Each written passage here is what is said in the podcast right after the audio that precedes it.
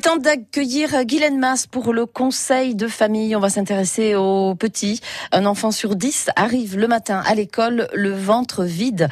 Le gouvernement a donc décidé de mettre en place un petit déjeuner gratuit dans certaines écoles, Guylaine. Oui, alors selon des études, si 7% des enfants ne prennent pas de petit déjeuner le matin, ils sont 15% s'il s'agit euh, d'enfants de foyers défavorisés. Alors manque de temps ou d'argent, en tout cas, cela a un impact sur les chances de réussite scolaire des enfants. Alors, huit académies proposent aux enfants des écoles primaires situées dans des quartiers en difficulté des petits déjeuners gratuits. Parmi ces académies, on retrouve euh, celle d'Amiens, de Toulouse, de Montpellier.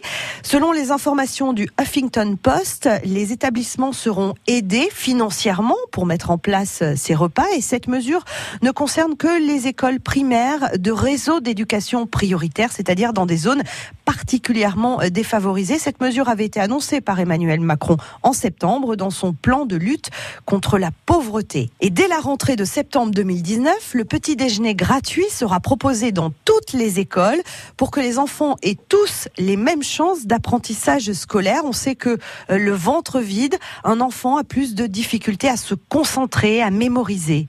Et cette mesure va aussi s'étendre euh, à la cantine? Oui, la deuxième mesure concerne la cantine à 1 euro. Elle sera mise en place aussi d'ici la fin du mois d'avril.